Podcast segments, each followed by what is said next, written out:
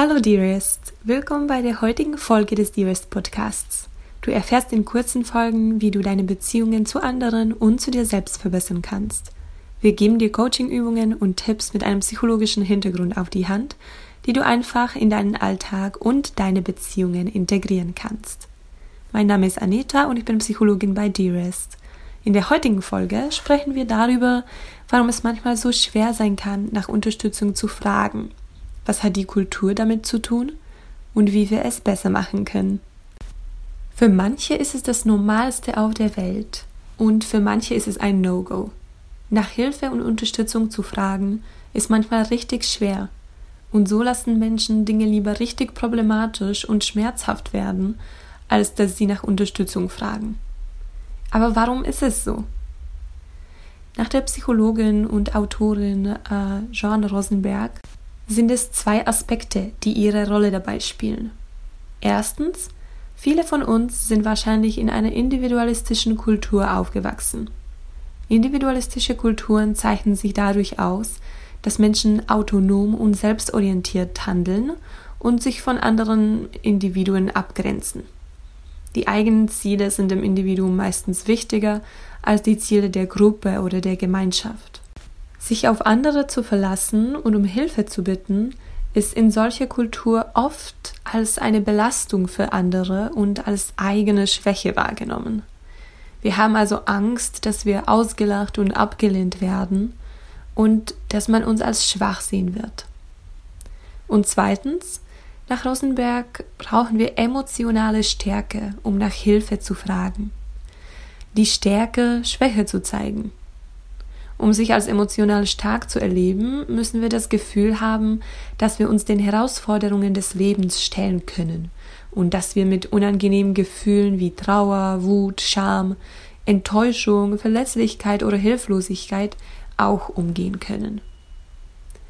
Es gibt aber noch einen Grund, warum so viele von uns zu selten nach Hilfe fragen. Und zwar, wir wissen nicht, wie es geht. Wir sind nicht so gut darin, unsere Bedürfnisse so zu formulieren, dass jemand konstruktive Hilfe anbieten kann, weil wir das erst lernen müssen. Das liegt zum Teil an dem Irrglauben, dass unsere Gefühle, Gedanken und Bedürfnisse für andere Menschen offensichtlich sind. Allzu oft warten wir darauf, dass jemand unseren telepathischen Hilferuf bemerkt und wir sind dann frustriert, wenn das nicht der Fall ist. Wie kannst du also richtig nach Unterstützung fragen? Kommuniziere klar und spezifisch, was du dir von deinem Partner oder deiner Partnerin wünschst. Jeder Mensch ist anders und so braucht auch jeder etwas anderes in der gleichen Situation. Wenn du möchtest, dass dein Partner oder deine Partnerin einfach nur da ist, dir zuhört und dich umarmt, musst du es sagen.